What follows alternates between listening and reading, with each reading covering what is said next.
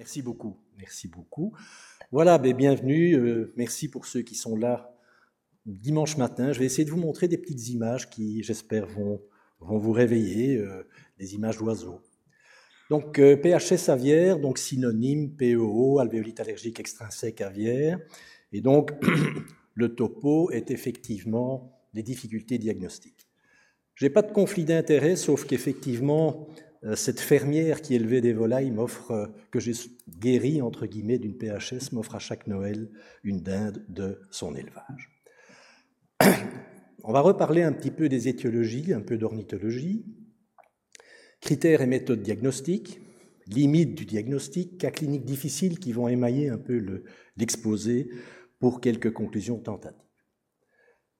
On est dans une maladie immunologique qui a une présentation clinique tomodensitométrique très variable, évolution très variable aussi des formes bénignes, des formes chroniques sévères, qui résultent d'une inflammation lymphocytaire et fréquemment granulomateuse des voies aériennes périphériques, des alvéoles, du tissu interstitiel, qui résulte d'une réaction allergique IgG plutôt et pas IgE à des agents organiques présents dans l'environnement. Alors, beaucoup d'oiseaux, beaucoup d'espèces d'oiseaux sont associés à des PHS, essentiellement les colombiformes, pigeons, colombes, les psittaciformes, les perroquets, les perruches, cacatoès, etc. Et assez curieusement, la poule, qui est le volatile le plus répandu sur Terre et le plus longtemps en contact avec l'homme depuis la préhistoire, donne très rarement des PHS. Alors je vais m'inspirer de certaines dias du travail de thèse d'Adeline Rouzet qui vient de passer sa thèse à Besançon sous le, la houlette de Gabriel Rebout. En fait, quelles sont les protéines antigéniques responsables des PHS aviaires? Ce sont donc des protéines du système immunitaire et digestif des oiseaux qui sont présentes dans les fientes, des déjections, sur les plumes, et dans les squames, qui, qui est cette poussière euh, qui recouvre les plumes, surtout des oiseaux qui volent. C'est pour ça que les pigeons voyageurs, les pigeons de sport, en produisent beaucoup, volent beaucoup et sont particulièrement antigéniques. On appelle ça la farine de pigeon et sont des particules de kératine servant donc de lubrifiants qui sont chargés d'antigènes. Les circonstances d'exposition peuvent être domestiques, les oiseaux de compagnie, donc parfois uniquement les plumes, ça c'est important, les duvets, les couettes, euh, on en reparlera, des oiseaux naturalisés, empaillés, des contacts extérieurs, et je pense que notre président de séance avait décrit quelques cas de PHS liés au nourrissage de pigeons sur les terrasses, les loisirs, donc dans le nord de la France et en Belgique, la colombophilie est très répandue, surtout dans les bassins miniers, il y a une, raison sociologique à cela, et professionnels dans les animaleries, les fauconneries, euh, les spectacles de fauconnerie, des prestidigitateurs, on en a eu deux. Alors, des, oiseaux, il y en a un petit peu partout, hein, donc je vais quand même, quand même une petite allusion à la psittacose. Donc, ce n'est pas la psittacose. La psittacose est effectivement une infection transmise par les perroquets. Euh, mais vous avez le perroquet domestique en cage, les perruches à l'extérieur, tout ça sont des photos réelles que j'ai prises chez des patients, des, une collection de perroquets naturalisés, et ça c'est dans mon jardin, il y a un mois environ, à Bruxelles, nous sommes envahis par les perruches de l'Himalaya qui se retrouvent un peu partout. Alors, il n'y a pas de gold standard pour le diagnostic. Athol Wells avait parlé du silver standard, qui est la discussion multidisciplinaire avec, euh, en rassemblant les compétences autour d'un faisceau d'éléments. L'interrogatoire, l'anamnèse, donc symptômes, chronologie des symptômes, surtout dans les formes aiguës, subaiguës, mais les formes chroniques peuvent encore montrer des épisodes grippaux, des épisodes de malaise général après contact antigénique. Les râles crépitants qui sont dits constants, les squeaks, les cris justement des petits oiseaux, les râles de bronchiolite. Alors, la tomodensitométrie, bien sûr, le lavage alvéolaire, la sérologie, la fonction respiratoire qui est volontiers mixte, restrictif et obstructif quand il y a une atteinte des petites voies aériennes, l'épreuve d'effort, tout ça c'est plutôt pour caractériser la sévérité, mais il n'y a rien de spécifique.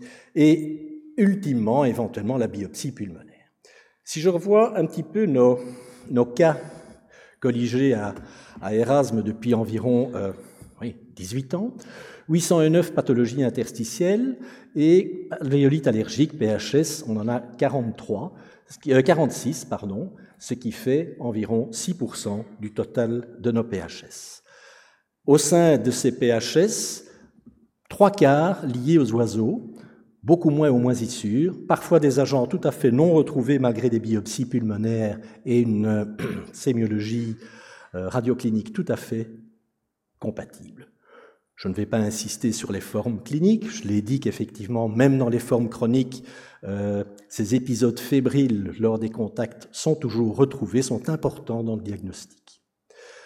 Je ne m'étendrai pas non plus sur la tomodensitométrie, qui va des opacités diffuses envers des polis dans les formes subaiguës ou euh, discrètement chroniques jusqu'aux formes sévères, terminales, fibrose, fibrose et emphysème parfois, associés avec le cortège des bronchectasies de traction et l'insuffisance respiratoire. Il y a quelques années, on avait publié dans la revue verte, l'équipe de Besançon avait publié des critères opérationnels. Preuve d'une exposition antigénique, de façon intéressante, les précipitines n'étaient pas obligatoire, parce que vous allez voir, c'est parfois très difficile à mettre en évidence. Donc, soit interrogatoire, soit précipitine, soit prélèvement. On parle ici plutôt des moisissures. Les symptômes généraux crépitants, l'alvéolite lymphocytaire au lavage, la fonction respiratoire perturbée, notamment la diminution de la capacité de diffusion, la TDM, et en l'absence de euh, critères 5 TDM, soit des tests de provocation, j'en en ai aucune expérience, je pense qu'ils en font à Barcelone, je ne suis pas sûr qu'ils en font ici, ou prélèvement histologique. Alors il y a eu un autre papier, Jean-Charles fait partie des, euh, des, auteurs dans le Blue Journal, sur la probabilité clinique d'une PHS en fonction des symptômes, l'exposition, des symptômes récurrents, des symptômes après l'exposition, une perte de poids, en fonction de la présence, oui ou non, de crépitants, de précipitine, et vous arrivez à ce moment-là à un diagnostic de probabilité qui va de 98, 98% à 0%. On attaque tout de suite avec un, petit cas. 73 ans, n'a jamais fumé. Il est envoyé pour un mis sous perfinidone. Diagnostic de fibrose pulmonaire idiopathique posé sur tomodensitométrie, pas eu de biopsie, pas eu de lavage. Et voilà le mode d'accompagnement. Pour rappel, ce patient est suivi depuis le mois d'août 2009 pour une pathologie interstitielle pulmonaire accompagnée de signes de fibrose lentement évolutive et de nature primitive. Alors voici son CT qui montre, on discute en DMD, moins qu'on puisse dire, c'est que ça n'évoque pas vraiment une FPI, il n'y a pas de prédominance au niveau des bases, c'est plutôt au niveau des sommets, il y a encore du verre dépoli, peut-être des lésions d'emphysème, il y a, pour ceux qui sont proches de l'écran, c'est-à-dire moi, des micronodules flous centrolobulaires, et au cours de ce qui est considéré comme une exacerbation de sa FPI, du verre dépoli, qui apparaît à gauche à droite et qui a été interprété à l'époque comme une infection. Il y avait un contexte de température. L'infection n'est pas exclue, mais euh, voilà. Et alors, on lui pose une question qui n'a jamais été posée. Monsieur, est-ce que vous avez des oiseaux? Oui. Je dis, ben, je vais venir chez vous, je vais venir vous photographier. Et donc, voici le patient avec euh, des jeunes pigeons qu'il élève il a une trentaine ou une quarantaine de pigeons en permanence dans un pigeonnier dont il s'occupe tous les jours. Et donc, il est colombophile. Son papa l'était, son grand-père l'était. Il élève des pigeons, il les soigne deux fois par jour. Et je lui ai demandé de venir faire un lavage alvéolaire. C'est important en termes du timing. Il est venu le faire un matin après avoir soigné ses pigeons. 37% de polynucléaires neutrophiles, 16% de lymphocytes, 21% d'éosinophiles. Donc, une alvéolite, une formule tout à fait anormale, mais à prédominance polynucléaire neutrophile et eosinophile plutôt que lymphocytaire. Sérologie positive, éviction complète, il a tué tous ses pigeons et il va, il est stable. Lui, selon les critères de la casse, il est à 98% de probabilité. Autant dire que c'est un diagnostic de certitude. Et alors, le lavage alvéolaire, justement, on dit que le lavage alvéolaire dans les PHS est riche en lymphocytes, c'est vrai, mais l'alvéolite lymphocytaire peut être observée chez les exposés non malades. L'absence d'une alvéolite lymphocytaire exclurait le diagnostic, mais ça, je pense que les données que je vais vous montrer sont un peu contradictoires par rapport à ça, notamment la présence de polynucléaires neutrophiles en phase aiguë après un contact récent. Et alors, finalement, si vous avez des polynucléaires dans les alvéoles, ça ne veut pas dire qu'il y a des lymphocytes dans l'interstitium. On avait publié il y a quelques années des toxicités pulmonaires au méthotrexate qui étaient caractérisées par des lymphocytes et des granulomes dans le tissu pulmonaire et plein de polynucléaires neutrophiles dans les alvéoles. Alors, ça, c'est un travail de l'équipe de Costabel qui remonte déjà, mais enfin, vous voyez qu'effectivement, en fonction de l'exposition, de la chronologie de l'exposition, vous avez d'abord un pic de neutrophiles, parfois des mastocytes, et c'est dans la forme chronique ou dans les formes à distance que les lymphocytes s'installent. Les précipitines, les IgG spécifiques. Alors, pareil, la présence reflète une sensibilisation, indique une exposition aux oiseaux, mais n'affirme pas le diagnostic de PHS s'il y a des exposés sains. Je parle d'antigènes standards. D'un autre côté, l'absence de mise en évidence d'IgG spécifiques vis-à-vis d'antigènes standards n'élimine pas le diagnostic parce que Bon, les IgG peuvent fluctuer en fonction de l'exposition, parfois même, dit-on, en fonction du traitement par corticoïdes, reste à voir. Surtout, les labos sont très différents, fonctionnent avec des antigènes différents, des techniques différentes, des unités différentes, et euh, on va aborder cela. Et le problème, c'est l'accès des pneumologues à des labos de référence. Et donc, ce que je vais faire, c'est vous montrer effectivement rétrospectivement quelques cas de notre série de 34 vous montrer un petit peu où on a mis en défaut peut-être ces marqueurs. Donc 34 cas identifiés depuis 2000, 16 hommes, 18 femmes, 33 non-fumeurs, donc c'est une maladie du non-fumeur, comme vous le savez, tomodensitométrie, fonction respiratoire pathologique, avec quand même des formes sévères, donc la moitié, 15 sur 34, ont une fibrose, dont 9 sévères, 6 sous oxygène et 3 ont été transplantés, et notamment deux prestidigitateurs, comme euh, lui, mais quand il a 30 ans de plus, donc depuis tout jeune, il est exposé aux pigeons, aux colombes, dans son métier de prestidigitateur. Alors, essentiellement les pigeons, en rouge, 19 sur 34 colombes et pigeons, et puis les perroquets et perruches, 9 sur 34, exposition mixte, et les passereaux, euh, nettement moindres. 29 sur 34 contacts intérieurs, 5 sur 34 contacts extérieurs, y compris sur les terrasses, comme je vous l'ai montré. Le lavage alvéolaire a été réalisé chez trois quarts des patients.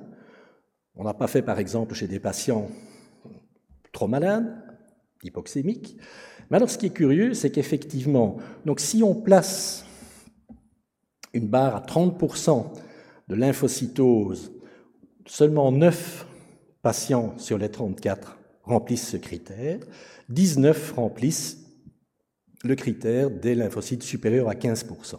Mais si on regarde les polynucléaires neutrophiles et éosinophiles, L'échelle est un peu différente parce qu'on considère quand même que 5% c'est déjà anormal, mais les 30% c'est la même chose. Vous voyez qu'il y a autant de patients qui ont des polynucléoses neutrophiles et plus éosinophiles très élevés, autant que des lymphocytes.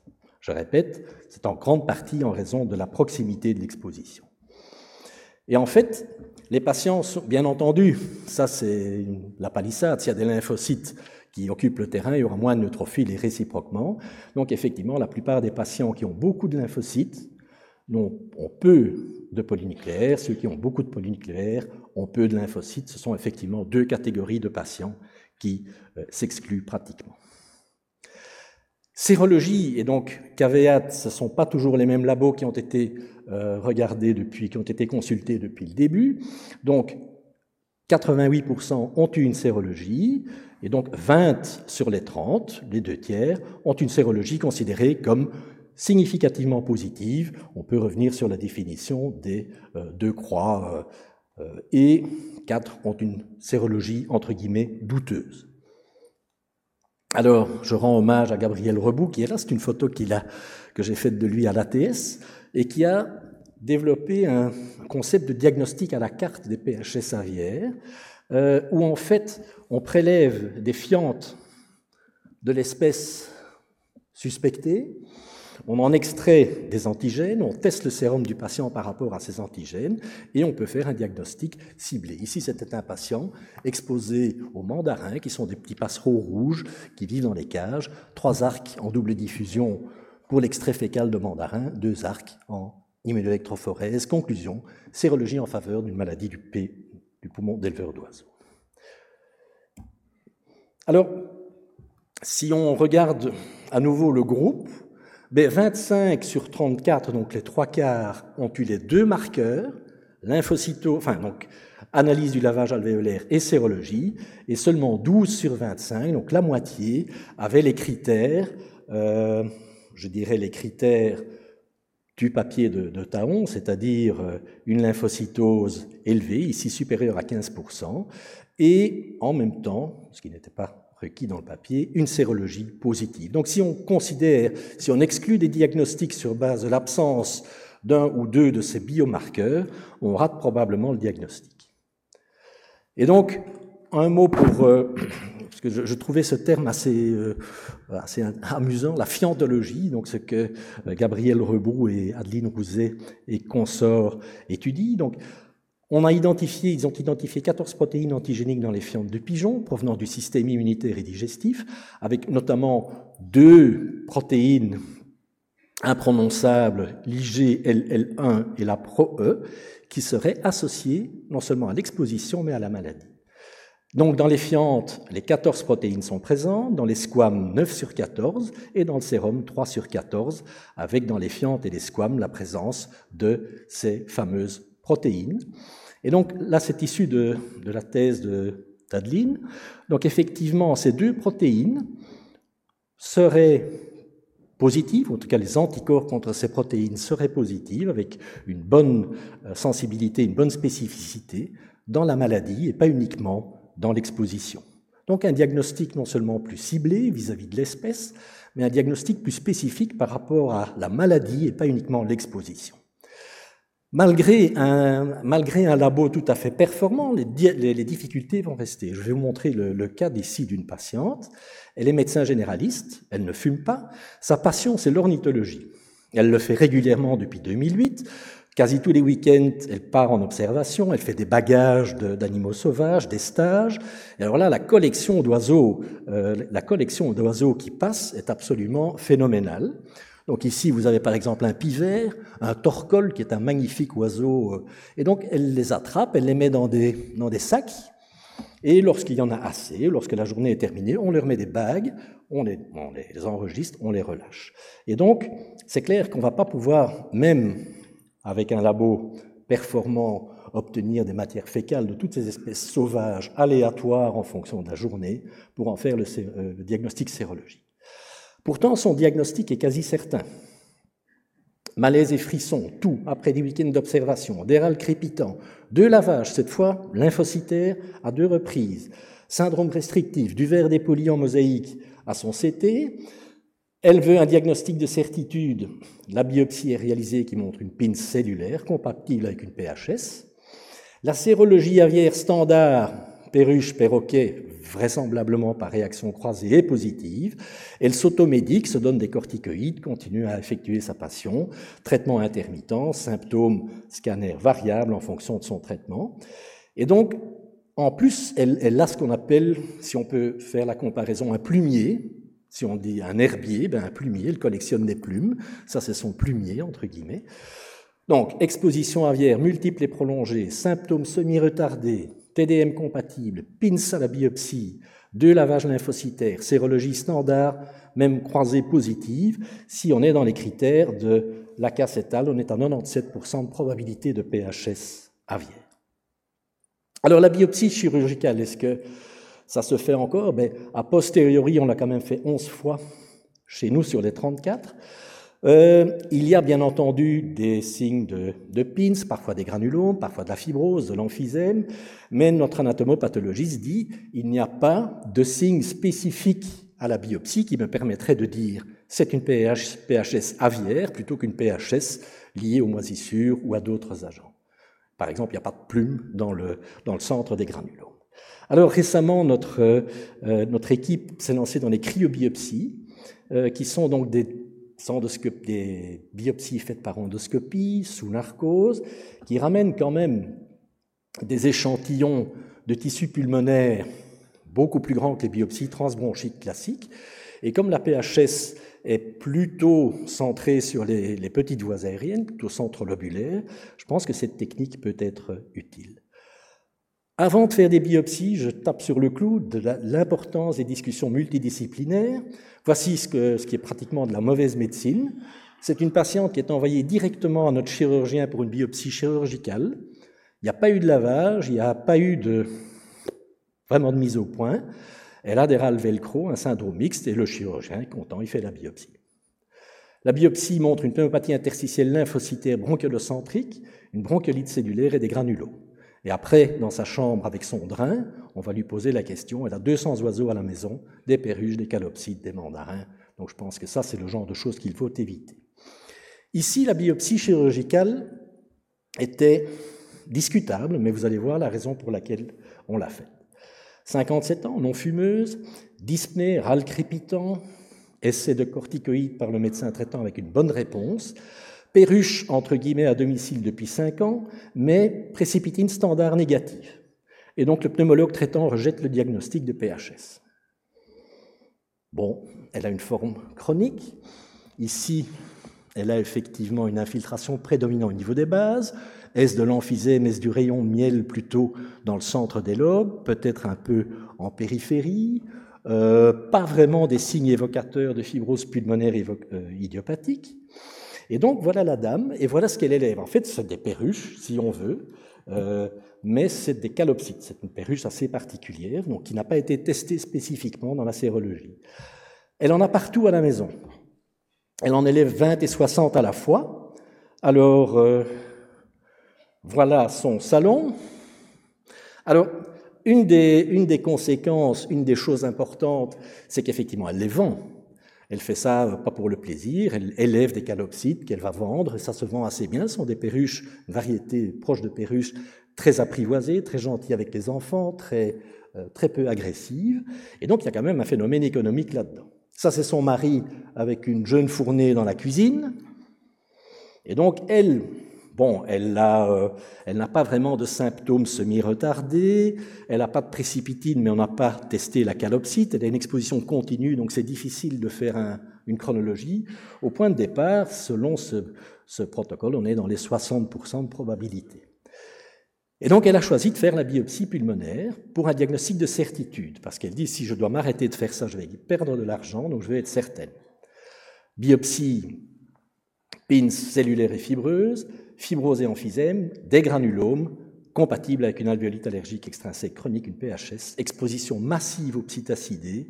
Elle a été écartée, elle est stable depuis 2013, plus de contact, pas de traitement. Elle a donc dit au revoir à ces petites calopsites. Limite et piège du diagnostic, je vais être très court parce que Jean-Marc Nakache va aborder ça. C'est qu'en discussion multidisciplinaire, ben, où s'arrête-t-on dans le diagnostic? Alors il y a évidemment au centre ici, dans le, le grand cercle des pathologies interstitielles diffuses. La, part du lion reste bien entendu la fibrose pulmonaire idiopathique, PINS idiopathique. Et ben, vous avez les, formes de PHS aviaire tout à fait caractérisées, tous les critères sont remplis, l'exposition, sérologie, lavage, etc. Donc ça, c'est, comme on dit chez nous, c'est la ligue braille du diagnostic.